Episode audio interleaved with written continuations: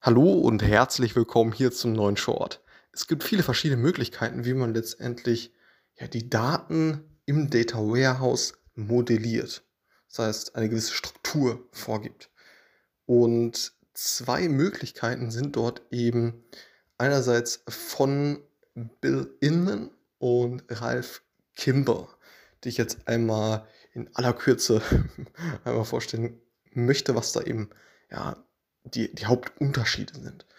Und wie gesagt, bei beiden Themen geht es eben darum, dass sich schlaue Menschen Gedanken gemacht haben, wie man letztendlich eine vernünftige Struktur bildet, sprich das Data Warehouse modelliert. So, und bei Bill Inman geht es eher darum, dass man letztendlich ja, die Daten normalis normalisiert. Das heißt, dass es eben keine Redundanzen gibt, also keine, ja, keine Daten doppelt gibt, sondern es wird alles ja, eben, eben normalisiert. So.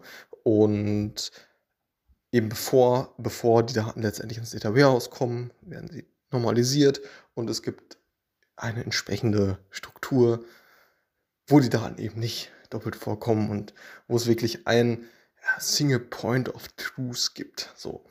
Und genau, es hat natürlich verschiedene Vorteile, aber auch eben den Nachteil, dass die, ja, das Query Processing, also die Anfrage letztendlich auch ein wenig länger dauert im Vergleich zu dem Modell von Ralph Kimball.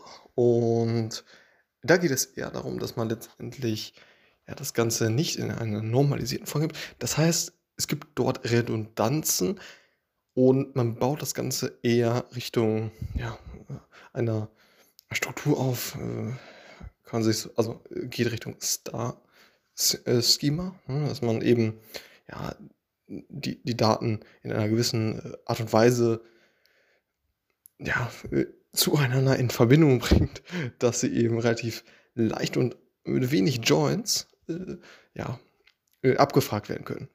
Was eben die Schnelligkeit der Anfragen äh, deutlich erhöht.